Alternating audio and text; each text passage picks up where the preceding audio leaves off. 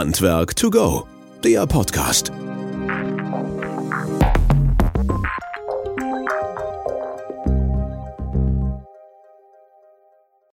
Ja, hallo und herzlich willkommen zu unserem Podcast Handwerk to go. Schön, dass ihr wieder eingeschaltet habt und dabei seid. Danke für euer Feedback, insbesondere zu unserem letzten Podcast. Da haben wir abermals mit dem Patrick Stümpfle als SAK-Experte und Ausbilder der Berufsschule und dem Schornsteinfegermeister Kehrbezirksinhaber Magnus Werner gesprochen, was sehr gut in die Energiewende passte. Von daher auch vielen, vielen Dank für eure tollen Rückmeldungen und Feedback, welches ihr immer gerne persönlich per E-Mail oder natürlich auch gerne über Social Media uns bekannt geben könnt und auch weitergehen könnt. Wir sind heute mal wieder unterwegs und besonders stolz und glücklich, dass wir ins Haus Fissmann fahren durften. Ist nicht allzu weit weg von uns, aber wir haben den Weg über Sauerland gefunden und freuen uns insbesondere, dass wir hier so herzlich aufgenommen worden sind. Und der heutige Gesprächspartner mit mir hier im Podcast ist Dr. Frank Vossloh. Frank, ein herzliches Willkommen und sehr, sehr vielen Dank, dass du Zeit hast, dabei zu sein. Ja, sehr gerne und nochmal herzlich willkommen hier bei uns im nordhessischen Allendorf. Ja, genau. Wir haben den Weg gefunden halt, wunderbar. Wir sind auch in ein freundliches Du übergegangen halt. Das ist also sehr, sehr nett und macht das Ganze natürlich auch sehr angenehm. Wir selber vom Hause Wöhler haben schon in etlichen Zeiten halt mit Fissmann zu tun gehabt, egal ob im Abgasbereich oder Lüftung oder ähnliches halt, was immer super gut und auch sehr viel Spaß macht. Ähm, wir wollen natürlich so ein bisschen reingucken, was macht Fissmann, aber natürlich auch, wie funktioniert das halt letztlich. Ne? Und so ein bisschen zum Einstieg halt auch vielleicht für unsere Zuhörerinnen und Zuhörer sind ja hauptsächlich Handwerker getrieben. Wie schafft man das so von eurer Seite her, so ein gutes, präsentes, großes Schiff sozusagen immer so in diesem Fahrwasser laufen zu lassen, dass es weiterhin so stark präsent ist am Markt, wie ihr seid, weltweit? Ja, keine leichte Frage. ähm, ich denke, Zukunft kommt von Herkunft. Und da hat das Haus Fissmann vieles zu bieten. Ich glaube, wir haben viele Herausforderungen in den letzten über 100 Jahren, die die Energiebranche mit sich gebracht hat, gut gemeistert. Da gab es den Übergang von der Kohle aufs Öl, dann von Öl auf Gas. Das war für uns nicht immer ganz leicht, haben wir gut gemacht. Äh, jetzt kommen neue Zeiten. Ich denke, das Zielfoto ist meiner Erachtens äh, vollkommen klar. In 20, 30 Jahren ist auch die Heizungstechnik komplett elektrisch und grüner Wasserstoff aber eben erst in 20 bis 30 Jahren. Und dazwischen gibt es eine Übergangsphase. Momentan Gas sehr kritisch gesehen, insbesondere natürlich hier in Deutschland. Das wird in anderen Ländern auch anders gesehen. Die Wärmepumpe kommt. Mhm. Und äh, da muss man alles das, was man gelernt hat, mitnehmen, muss die Augen und Ohren offen halten, muss, glaube ich, in sehr engem Austausch mit, mit unseren Kunden, mit unseren Handwerkern, mit neuen Marktpartnern, aber eben auch mit der Politik im Austausch sein, wach sein, Impulse geben sich auf das verlassen, was man gut kann und sich weiterentwickeln und darf sich auf jeden Fall nicht ausruhen. Aber mhm. das gehört meines Erachtens seit vielen, vielen Jahren, 115 es jetzt, 1917 sind wir gegründet worden zur FISMAN DNA und die hilft uns auch in diesen zugegebenermaßen nicht ganz leichten Zeiten. Ja, das ist ja für alle in der Branche natürlich eine unruhige Zeit halt. Ich meine, die, die Fachhandwerker haben unwahrscheinlich viel zu tun, gehabt bisher schon halt letztlich. Und jetzt kommt nochmal so ein, so ein Boom obendrauf. Ihr habt glaube ich, über 17.000 Mitarbeiter weltweit, ähm, die da bedient werden müssen. Das ist ja schon mal eine ganz ordentliche Nummer, ähm, dahin zu kommen halt letztlich. Ne? Und, um das auch weltweit sozusagen zu begleiten. Ja, ich glaube, du hast mit den 17.000 den Stand vom nächsten Jahr gemacht. Okay. Aber, aber, äh, aber, aber, rapide steigend, auch weltweit steigend. Ja. Äh, wir haben uns auch in Deutschland wirklich Riesenschritte nach vorne gemacht. Ich erinnere mich noch, vor zwei Jahren haben wir, darf man ja im Nachhinein sagen, die Milliarde Umsatz in, mhm. in Deutschland erreicht, sind dieses Jahr schon deutliche Schritte nach vorne. Ja, es sind in der Tat, äh, es, es sind bewegte Zeiten. Es fing vielleicht vor zwei Jahren an, wenn ich mich richtig erinnere. Wir haben in Deutschland immer einen Markt gehabt von 650.000, 750.000 Wärmeerzeugern. Ja. Und dann kam die BAFA-Förderung mit der neuen Bundesregierung. Da ist vieles Richtiges angestoßen worden. Äh, das hat uns in Richtung eine Million Wärmeerzeuger äh, pro Jahr gebracht, die wir fertigungstechnisch hier nicht alleine die Millionen, da helfen ja noch ein paar andere Mitbewerber, mhm. aber wir haben uns da wirklich nach vorne bewegt. Wir haben nach wie vor gute Marktanteile. Aber das ist eine Herausforderung zurzeit für die Industrie, mehr der Umbau von Gas auf Wärmepumpe. Das muss jetzt auf einmal sehr schnell gehen, weil ähm, der zweite Schritt nach der BAFA-Förderung war natürlich der Ukraine-Krieg. Da muss man ja. nicht drüber herumreden. Das heißt, jeder ist jetzt interessiert an der neuen Heizung und alle möchten Wärmepumpen haben. Das heißt, wir müssen Fertigungskapazitäten äh, umschichten. Das tun wir, das tun auch andere, das wissen wir, das werden wir schaffen. Aber natürlich für das Handwerk eine riesen Herausforderung. Ich bin da im engen Austausch mit den, mit den Branchenvertretern, mit dem ZVSAK, mit den Landesverbänden. Teil der Wahrheit ist auch, aber das ist auch aus vielen Quellen bestätigt, wenn äh, Ausbau fossile Heizung und Einbau neues Gas haben einen Faktor 1 von der Zeitschiene her. Mache ein Beispiel. 15 Mannstunden, wird jetzt ja. nicht stimmen. Mhm. Aber wenn dann fossil rauskommt, die Wärmepumpe rein, sind wir ungefähr beim Faktor 2. Statt 15 Mannstunden sind es dann eben 30, 30 Mannstunden. Ja. Ähm, und die Anzahl der Handwerker bleibt bei 350.000. Tendenz leider fast eher ein bisschen fallen, nicht mhm. steigern. Und wer ein bisschen in der Arithmetik aufgepasst hat, weiß, dass es dann eben mit der, mit der Millionen Austausch pro Jahr schwierig wird. Das ist auf der anderen Seite für die CO2-Bilanz eine Riesenherausforderung. Also das sind schon bewegte Zeiten. Ich glaube, wo wir hin müssen, ist vollkommen klar. Aber eine Riesenherausforderung fürs Handwerk und die Industrie. Mhm. Und das kann man in der Regel dann halt nur miteinander stemmen. Jetzt ist ja, du hast es ja schon gesagt, gerade die Wärmepumpe selber wird kommen. Äh, Wasserstoff war ja auch mal ein Thema, kommen wir vielleicht danach dann nochmal zu halt. Ähm, in dem Bereich Wärmepumpe, und du hast es gerade erwähnt gehabt, das Fachhandwerk halt da mitzunehmen. Ne? Wie sind die, diese größten Herausforderungen? Weil man erlebt das natürlich jetzt vor Ort es wird jetzt holla die Boller sehr schnell gehen, halt letztlich, dass die Wärmepumpe eingebaut werden. Schafft das Fachhandwerk das auf der einen Seite und wie kriegt ihr das hin, dass das sozusagen auch technisch, also die mitzunehmen halt irgendwo, denn ne, im Altbaugebäude, in Anführungsstrichen, ohne vielleicht Fußbodenheizung oder größeren Wasserversorgern halt drin, wie schafft man das halt quasi dann an einem Strang zu ziehen?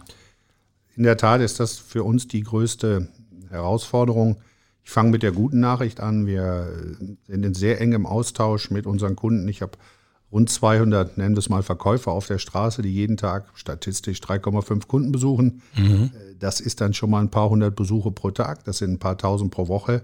Das heißt, wir sind als sogenannter Zweistufler, wir sind ja nicht über den Großhandel tätig, eng dran. Und die gute Nachricht, wir haben unsere Handwerker abgefragt nach dem Motto, seht ihr das auch so, dass die Wärmepumpe wichtig ist? Ein eindeutiges Ja. Haben statistisch alles gemessen, wie wir das bei Fissmann so machen. Also die Awareness, wie man heute sagt, mhm. Äh, die Awareness ist da. Die nicht so gute Nachricht, dann haben wir eine Kompetenzabfrage in den verschiedenen Unternehmen gemacht und haben gesagt, Mensch, wie, wie sieht es denn aus? Könnt ihr das? Hm. Mhm, da wurde genau. die Luft dünner. Mhm. Auch da eine Zahl ganz grob. Wir gehen davon aus, 15 Prozent unserer Kunden. Ja, wir bedienen in Deutschland den Markt so ungefähr 8.000 bis 10.000 Kunden gibt 30, 40.000 und wir konzentrieren uns auf, auf diese Anzahl. 15 Prozent sagen, kriegen wir hin, kein Problem. Mhm. Und die anderen 15 sagen, hm, das wissen wir nicht so genau. Damit erste Aussage, äh, was machen wir? Wir haben momentan, wir nennen das Active Accelerated Transition. Ist alles mit Anglizismen, auch auf dem deutschen Markt. Klingt aber erstmal sehr, sehr gut. Klingt aber gut. Accelerated und Active sind schon mal positive äh, Begrifflichkeiten. Transition, es ist ja auch eine, eine Übergangsphase. Ja. Nein, wir müssen schulen. Wir wissen das. Ähm, Gott sei Dank, ja, jetzt sage ich was, wer die vielleicht für kritisiert, ist die ganz heiße Phase von Corona vorbei. Ja. Das hat uns wehgetan. Wir hätten in dieser Übergangsphase der letzten zwei Jahre sehr gerne, wie wir das seit Jahrzehnten tun, unsere Handwerker hier in Allendorf und auf unseren 31 Niederlassungen vor Ort geschult. Diese Niederlassungen sind alle, ich nenne es immer warm angeschlossen. Dort kann man schrauben. Ja, wir kriegen mhm. Wärme, die wir dort erzeugen, kriegen die dann zur Not auch weg. Das ging eben nicht. Äh, das tut uns weh. Da sind wir dahinter. Und wenn man dann nochmal merkt, 85 Prozent der Kundschaft sind mit dieser neuen Technologie, die die Zukunft sein wird, noch nicht so vertraut, äh, dann weiß man, was man tun muss. Und wir haben einen sehr detaillierten Schulungsplan gemacht das heißt, bis zu diesem Jahresende wollen wir noch weit über 4.000 bis 5.000 Schulungen durchführen. Mhm. Das ist auch für meine Kollegen im Vertrieb eine Herausforderung, weil der Vertrieb hier mithelfen muss. Es ist die Akademie. Wir haben einen dezidierten Plan. Das ist ein Teil der Aufgabe, unsere Kundschaft fit zu machen. Vielleicht noch ähm, einen zweiten oder noch einen dritten Gedanken. Der zweite Gedanke, in unseren FE, RD-Aktivitäten spielt die vereinfachte Installation einer Wärmepumpe eine Riesenrolle. Das muss Plug and Play werden, ja, ja. soweit das eben geht. Das heißt auch eine große Herausforderung an unsere technische Abteilung, die arbeitet mit Nachdruck daran. Und es gibt einen dritten Gedanken, der in der Branche schon seit vielen Jahren eigentlich die Rolle spielt. Ja, dann helfen uns alle Elektriker, mhm. dann schließen die mal eben die Wärmepumpe an. Ich halte das für einen Tacken zu kurz gedacht ja, die Wärmepumpe stellt eine Mischung aus Hydraulik und Elektrik dar. Und wir spüren das. Ich sagte eben, 15 Prozent unserer Unternehmen fühlen sich ganz wohl mit der Wärmepumpe. Die haben aber alle eigene Elektroabteilungen gegründet, mhm. haben zumindest drin, ne? ein, zwei ja. Elektriker mit Schaltkompetenz und Schalterlaubnis sich geholt oder haben eben ihren Best Buddy und machen das zusammen. Mhm. Und, äh, mein Vater war Maschinenbauingenieur, ich bin ein Elektroingenieur. Mein Vater hat das damals schon gesagt, eins musst du dir merken, die Maschinenbauer, wenn die einen Schaltkasten sehen mit Elektrik, werden die nervös. Aber im Umkehrschluss, und das ist meine Wahrnehmung, wenn der Elektriker eine Pumpe sieht und warmes Wasser und eine Leitung. Dann wird der auch nervös. Halt. Dann wird der auch nervös. Und dann schraubt er da nicht so einfach und nicht so gerne. Ja, ja. Und das ist für uns Teil der Aufgabe. Das ist für mich eigentlich immer mehr ein Dreiklang. Die Wärmepumpe, insbesondere wenn sie außen aufgestellt ist, braucht einen guten ich sage es jetzt mal ganz böse, Klempner, mhm. guten äh, ja. Installateur. Die braucht aber auch einen fähigen Elektriker und das wird unterschätzt, die braucht auch einen Garten- und Landschaftsbauer. Mhm. Zum Teil, weil die Außeneinheit angeschlossen werden muss. Und diese Schnittstellen, die sich da ergeben, maximal einfach zu machen, arbeiten wir mit Nachdruck dran und auch Teams zu vermitteln, Elektriker mit ZH zusammenbringen, aber vielleicht auch mal einen Gartenlandschaftsbauer oder viertes Gewerk. PV gehört natürlich zu einer Wärmepumpe dabei. Aber ich kenne viele Installateure, die sagen, Frank, du glaubst doch nicht, dass ich meine Leute aufs Dach schicke. Der ja. purzelt mir runter, dann hat er einen Armbruch, Beinbruch. Frank, hilf mir mal, hol mir mal einen guten Dachdecker, hol mir mal einen guten Installateur für, für ähm, PV-Anlagen. Also vier Gewerke treffen sich hier. Da kann keiner mehr so richtig alleine was machen und wir müssen das technisch möglichst einfach machen. Und wir müssen sehen, dass die Handwerker sich so finden. Viele machen es selber, bei manchen müssen wir helfen, dass das zusammenkommt. Also es ist schon komplexer geworden, als nur eine Gasheizung auszutauschen. Das heißt, ihr seht euch aber dann auch schon so als Vermittler in dem Falle, nicht nur den Wärmeerzeuger in Anführungsstrichen zur Verfügung zu stellen, sondern das geht ja dann schon in Serviceleistungen rund um das Produkt halt, das als einheitliche Einheit zu vermitteln, zu vermarkten, zu verkaufen. Das ist absolut so. Es gibt Kunden, die sagen, äh, mein lieber Frank Vossloh, da hält sich aber raus, ich habe das hier alles im Griff. Sehr mhm. gerne sind wir natürlich extrem happy. Mhm. Aber nochmal 85 Prozent unserer, unserer Kunden äh, sagen, ah, da sind wir noch nicht so firm und die fragen einen, Mensch, könnt ihr das nicht machen? Könnt ihr die PV-Anlage aufs Dach bringen? Oder kennt ihr einen, der das macht? Mhm. Oder habt ihr einen, der für mich den Elektroanschluss anschließt? Also nochmal, die Schnittstellen sind die riesen Herausforderung und wir äh, bemühen uns da, wo wir können, zu helfen und Leute zusammenzubringen. Das ist schon eine Riesenaufgabe. Ja. Und ich glaube, die, die auch weitere Herausforderung ist ja dann zwischen A, ländlichen und städtischen Raum. Das ist die eine Seite halt. Aber auch auf der anderen Seite zwischen Einfamilienhaus und Mehrfamilienhäusern. Ne? Weil die Wärmepumpe kommt ja auch an Grenzen, sagen wir mal in Anführungsstrichen. Das ist äh, absolut richtig. Die Wärmepumpe hat ihren Siegeszug im Neubau schon lange hinter sich. Ja. Ich habe die letzten Zahlen, ich glaube, im Neubau sind wir unterdessen über 90 Prozent. Mhm. Da gibt es noch ein ganz klein bisschen Pellet, aber im Neubau ist Öl und Gas. Findet de facto nicht mehr statt. Aber Neubau Deutschland 100.000, Tendenz stark fallend. Wir kriegen ja, die Inflation, aktuell, das tut ja. echt weh. Also die, die Fertig- und die Massivhaushersteller haben große Sorgen. Wir haben nächste Woche den BDF, Bund der Fertighaushersteller hier, kommen alle zu uns nach Allendorf, haben wir eingeladen. Also da sehe ich Sorgenfalten kommen. Ähm, Einfamilienhaus ist erledigt. Wir müssen jetzt in den Bestand, wir müssen in die Mehrfamilienhäuser. Dort haben wir die Situation, dort kann man nicht unbegrenzt dämmen. Es geht einfach ja, nicht. Das heißt, kommst an die Grenzen. Das kommst an die Grenzen. Ja. Dort mhm. heißt, ich muss dort die 50, 60, 70 Grad im Vorlauf bringen, um das Haus warm zu kriegen. Wir haben dort jetzt in der Leistungsklasse bis 13 kW die Maschine da. Äh, läuft sehr gut. Wir nennen sie Vitocal 250, Kältemittel Propan, tolle Maschine. Wir werden im nächsten Jahr mit der nächsten Ausbaustufe dann bis 20 kW kommen. Dann sind die zwei bis vier Familienhäuser dran. Aber da muss ich noch einiges tun. Ich meine, bin öfters äh, aus politischen Gründen in Berlin, wenn man mhm. durch die wunderbaren Altstadtbezirke, durch Charlottenburg oder genau. Wilmersdorf geht, aber da stehen halt Häuser, da kommst du auch mit 20 kW nee. nicht weiter. Und wo soll sie dann stehen? Nochmal, Wärmepumpe ist äh, das Mittel der Wahl, nicht das einzige. Fernwärme kommt ja auch nochmal. Aber die Wärmepumpen müssen einfacher werden und die Wärmepumpen mit der hohen Vorlauftemperatur müssen in die Leistungsklassen 20, 30, 40 kW. Das ist für uns und die gesamte Industrie noch eine Herausforderung. Wir sind da auf sehr gutem Weg. Äh, nochmal, bis 13 sind wir lieferfähig. Nächstes Jahr werden wir in die nächsten Leistungsklassen einsteigen. Mhm. Das heißt, ISH wird dann Thema sein, wahrscheinlich, was dann kommt halt. Ne? Werden wir vielleicht nachher nochmal drüber sprechen, halt irgendwo. Gerne, ja. wir, sind, wir, sind, optimistisch. Wir haben, wir haben, Stand gebucht auf der ISH. genau. Wir werden da sein. Äh, inshallah, wie die Araber sagen, wir hoffen nicht, dass uns der, das neue Coronavirus da nochmal einen Strich durch die Rechnung macht, aber es äh, hat sich genug haben sich genug Themen angestaut und ich bin sehr, sehr gespannt auf die nächste ISH und wir werden auch einiges Ihr, ihr werdet ja wahrscheinlich auch wieder diesen kleinen Stand haben in der Ecke da, wo man, wenn man reinkommt, gleich ja, denkt so, oh. dass äh, wir werden wahrscheinlich wieder in der neuen Halle sein. Äh, offenes Wort. Ähm, wir haben uns ein ganz klein bisschen kleiner gesetzt mhm. in der Quadratmeterzahl, weil wir glauben, dass äh, zwei Dinge, das ein oder andere hybride Format, was sich jetzt eingespielt hat, den einen oder anderen sagen wird, Mensch, ich fahre nicht zwei Tage nach Frankfurt, ja. wir haben so viel zu tun, ich pick mir das in der Woche raus, was für mich das Wichtigste ist. Deshalb vielleicht nicht volle Standbelegung und das muss man auch sagen, die ISH 2019 war ja so ein bisschen auch der erste Durchbruch international. Die Anzahl der anwesenden äh, Kunden aus Asien ja, war, sehr, sehr groß. Und sind die Asiaten vorsichtiger als die Europäer. Äh, man sieht das hier, wenn wir Gäste aus Japan haben, alle mit Maske und ja. die Flüge, da traut man sich noch, noch nicht so richtig. Schwierig. Also ich glaube, mhm. Der Zustrom der äh, aus Asien kommenden Gäste wird ein bisschen geringer sein. Viele werden auf Hybrid gehen. Auslastung ist so groß, dass alle sagen, Mensch, ich muss schrauben, schrauben, schrauben. Ja. Äh, in Prozentzahlen, wir haben uns um 20 Prozent äh, die Standfläche ein bisschen eingedampft aber wir werden trotzdem Zehntausende von interessierten Gästen begrüßen. Ich wollte gerade sagen, also das fällt zwar vielleicht ein bisschen auf, aber es wird kaum auffallen halt in der Größe. Wahrscheinlich halt, ne? nicht. Wahrscheinlich ja, ja, nicht. klar. Ähm, Frank, Stichwort, du hast jetzt gerade gesagt, nicht nur ISH, sondern auch in dem Zuge halt äh, Wärmeerzeuger Digitalisierung. Ihr habt ja in den letzten Jahren halt äh, da wirklich ein großes Thema angestoßen, Stichwort Digitalisierung, wie digital können die Produkte bei euch werden halt? Kannst du so einen kleinen Einblick darin geben halt, ähm, auf der einen Seite, was vor dem Wärmepumpenboom sich angebaut hat und, und, wie ihr jetzt das auch in dem Bereich noch mitnehmen könnt?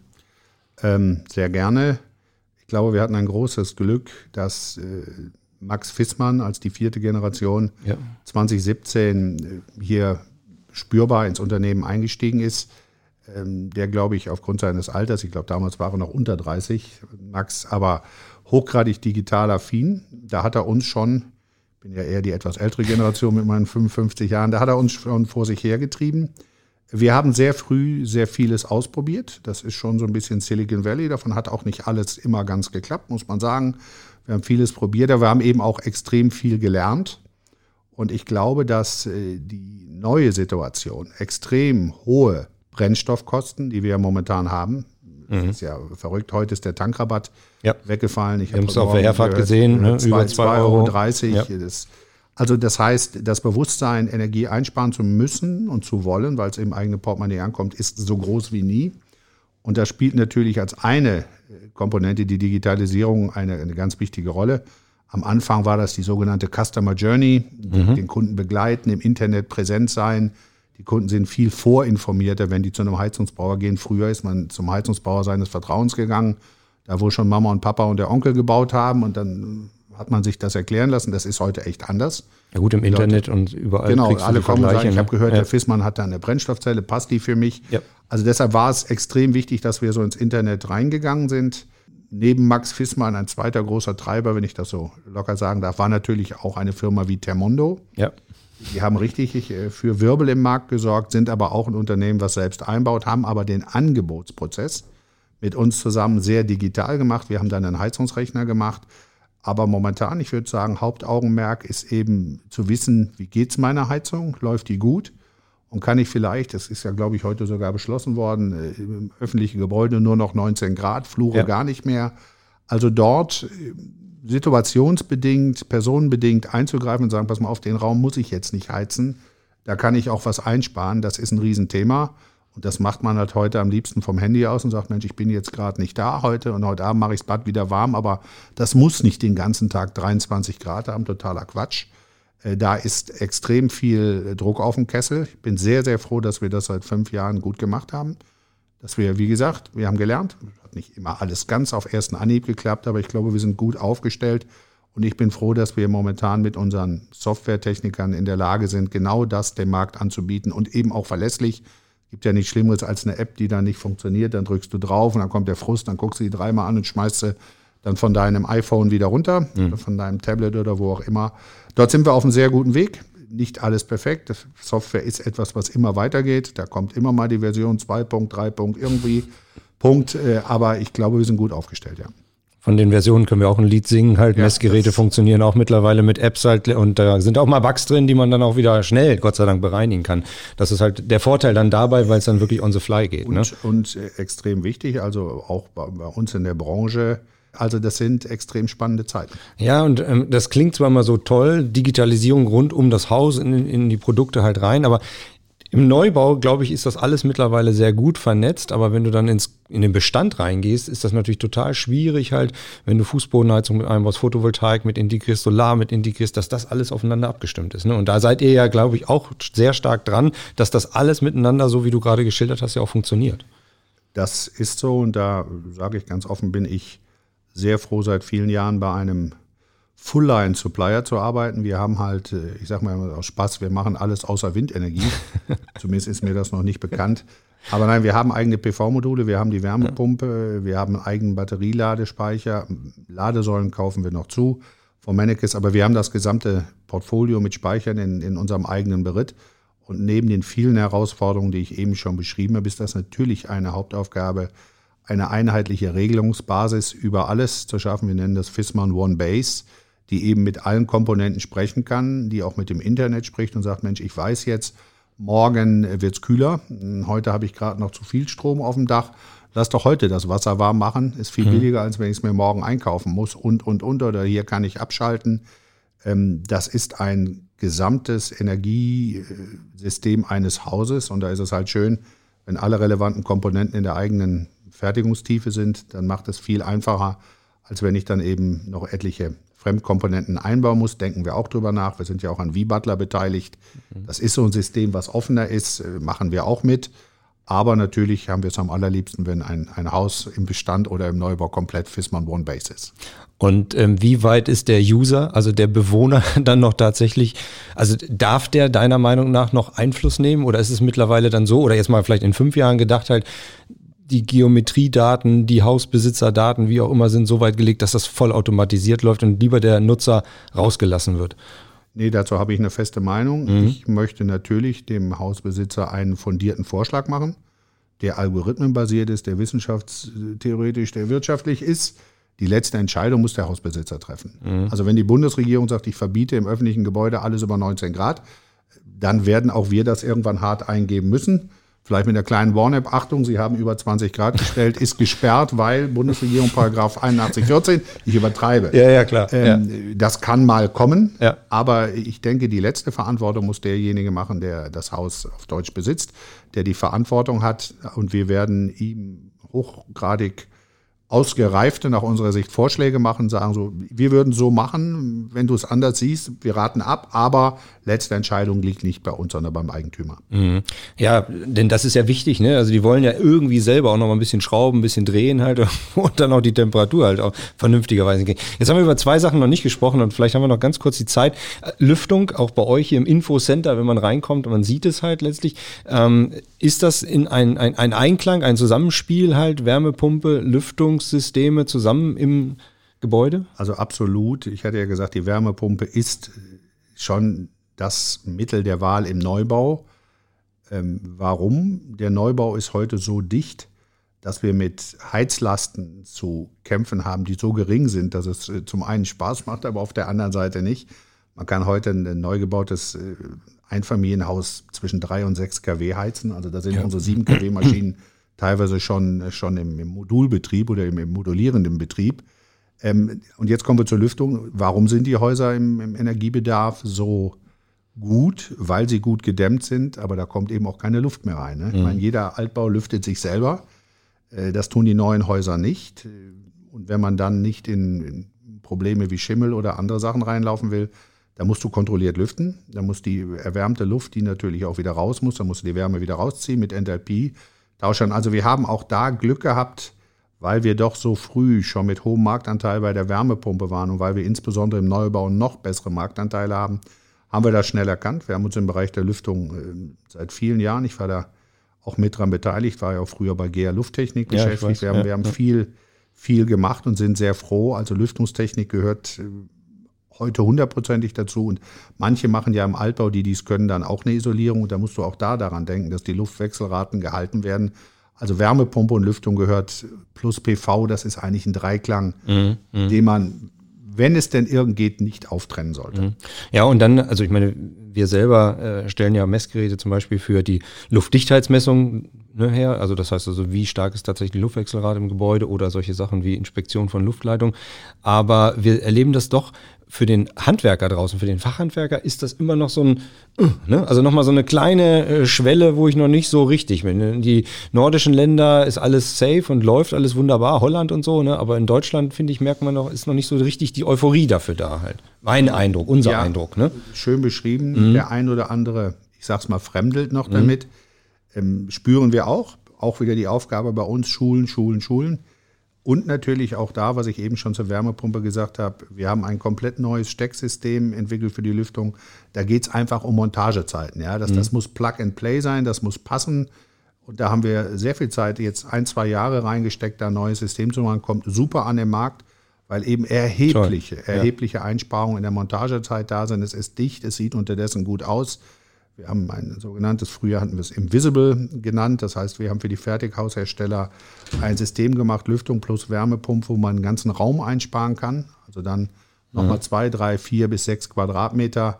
Das ist ein Thema. Schulen einfacher machen und den Heizungsbauern das schmackhaft machen. Und ist es so, habe ich auch gesagt, die haben so viel zu tun. Es gab auch mal Zeiten, da hat ein Heizungsbauer gesagt, ach, das ist ja super, dann schule ich meine Leute da mache ich mich so ein bisschen im, im Ort, habe ich ein Alleinstellungsmerkmal. Mhm. Das möchten viele haben, aber bevor man in der Lüftung richtig drin ist, muss man auch ein paar Stunden sich das ja. angeguckt haben. da alle so viel zu tun haben, schwieriges Thema, aber es ist ein, ein Must-Go. Also eigentlich hat Corona ja da in dem Beispiel, also in dem Bereich uns einen Push gegeben halt, ne? Weil es war vor zwei Jahren dann auf einmal in aller Munde halt, ne? Raumluftqualität muss gemessen werden, ne? wir machen ja. so CO2-Messgeräte und so weiter. Dann haben einen Boom erlebt in den Schulen, Besprechungsräumen, Kindergärten, überall halt. Ne? Nur so richtig in die Luftleitung, hm, also da müssen wir noch ein bisschen ein paar Bretter bohren, halt, habe ich das Gefühl. Da müssen wir noch ein paar Bretter ja. bohren und das haben wir auch. Wir haben auch ein, wie ich finde, ganz tolles Produkt gemacht für Schulen. Ja. Aber dann redet man, der, der Direktor möchte es vielleicht noch und der Klassenlehrer auch, aber dann kommen Neiddebatten auf und der andere will es nicht. Ja. Also wir haben auch unsere. Und die Frage ist, wer zahlt es am Ende halt? Und, wer, ne? eben, und wer zahlt es am Ende? Das zahlt ja nicht die Schule, dann geht es an den Kreis und an den Schulträger. Und auch da, ich sage das nochmal, Neiddebatten, wieso hat denn das Gymnasium mhm. das bekommen und die Hauptschule nicht oder gerade umgekehrt, äh, ist ein schwieriges Thema. Aber nochmal der Begriff, die Awareness ist da, dass Luftqualität eine entscheidende Rolle spielt. Und, und wenn wir Energie sparen wollen, müssen wir dämmen. Und wenn wir dämmen, wird es halt dichter. Wenn es dichter wird, brauchen wir Lüftung. Ja. Also es, es, wird kein Weg dran vorbeigehen. Klare Aussage des Geschäftsführers. Ja. Geht nicht ohne dem. So ist das. Sehr gut. Eine, eine letzte technische Frage. Wasserstoff. Du hattest das vorhin ganz kurz angeschnitten und angesprochen halt. Wird das nochmal ein Thema werden? Also ein großes Thema werden? Ich glaube ja. Es, es wird ein großes Thema. Ich glaube fest daran, ich rede da nochmal vom Zeithorizont, ähm, wir werden 2050 spätestens extrem viel Überschussstrom haben in Deutschland. 2050. 2050. Ich glaube, Leute, hört zu, 2050 ja, redet der Herr. Ne? Vielleicht, mhm. vielleicht auch in 2040. Vorher nicht. Dann werden wir so viel Überschussstrom haben. Und dann werden die Elektrolyseure, die es dann zu günstigen Preisen in großer Stückzahl gibt, einfach nicht abgeschaltet. Da wird der Strom nicht abgeregelt. Dann werden wir Wasserstoff haben und dann werden wir so viel Wasserstoff haben, dass wir ihn dann in der Breite auch verbrennen werden in der Übergangsphase, die wir jetzt erleben, der Bundeskanzler war ja nicht nur in Allendorf bei uns, er war ja danach mit Herrn Habeck zusammen in Kanada und er ja. hat nicht umsonst dort Wasserstoffabkommen gemacht. Wir werden früher Wasserstoff kriegen, nur der wird nach meiner Kenntnis deutlich in die deutsche Stahlindustrie gehen. Der wird in die Betonindustrie gehen, der wird danach in die Mobilität gehen. Da gibt es interessante Konzepte. Vielleicht ja. geht er auch mal ja, in, die, in die Flugzeuge, da kenne ich mich nicht so aus. Und er geht auch in die Verbrennung aber mhm. nur in Insellösungen. Ich kann mir vorstellen, dort, wo viel Wasserstoff ist, manchmal zu viel, zum Beispiel rund um Ludwigshafen bei der BASF, dort gibt es erste Projekte zu sagen, Oggersheim oder andere bekannte Orte, dann lass uns mal so eine Ortschaft machen. Aber die viel diskutierte Einspeisung von bis zu 20, 30 Prozent Wasserstoff ins Methan, sprich auf Deutsch ins Erdgasnetz, ja. Äh, wird es nicht geben. Sie macht auch technisch keinen Sinn. 20 äh, Prozent ähm, Wasserstoff ins Erdgasnetz heißt 7% CO2-Einspeisung. Das liegt an dem Brennwert. Wasserstoff verbrennt eben anders als das Erdgas. Ich glaube, diese Idee ist weg. Mhm. Die sehe ich nicht. Die wird auch das Erdgasnetz nicht retten.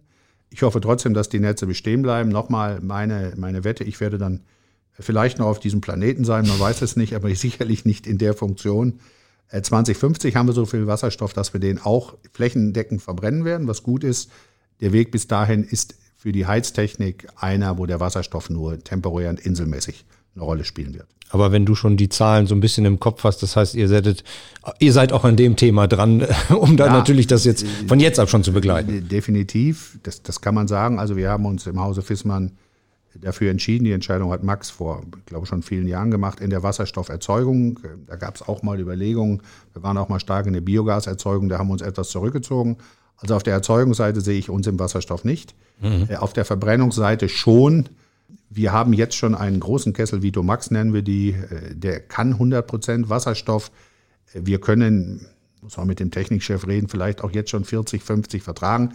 Wir werden auch unsere Entwicklung auf kleiner Flamme dafür sorgen, dass auch ein, ein sogenannter Vito Dens Gasbrennwert-Wandgerät mhm, von uns 100% wasserstofffähig ist, aber sicherlich nicht mit der Intensität auf der R&D-Seite, wie mhm. wir in die Wärmepumpe stecken, weil wir glauben, da haben wir noch ein paar Jahre Zeit, bevor das in die Breite geht. Und das zeigt ja auch so ein bisschen, wie gerade der Stand ja. ist. Ne? Du hast ein paar letzte, letzte Worte, letzte Fragen halt. Gerne. Du hast ähm, gerade den Besuch von Olaf Scholz natürlich als Bundeskanzler hier bei euch im August halt beschrieben. Ja. Noch so zwei Fragen oder zwei Sachen halt, so Fissmann selber nach außen, also in der Außenwirkung. Also ich kenne euch jetzt so als aus dem Handwerk heraus immer als der Platzhirsch. Ist, äh, ne, also es geht nicht anders und immer sehr modern, sehr innovativ, halt sehr aufgeräumt, halt sehr klar, sehr technisch. Ne? Ja. Ähm, wie schafft man das halt quasi und wie wichtig ist das so wie Sponsoring-Maßnahmen halt, da seid ihr im Wintersport unwahrscheinlich aktiv oder wie jetzt auch mit so einer Außenwirkung durch den, durch den Besuch des Kanzlers?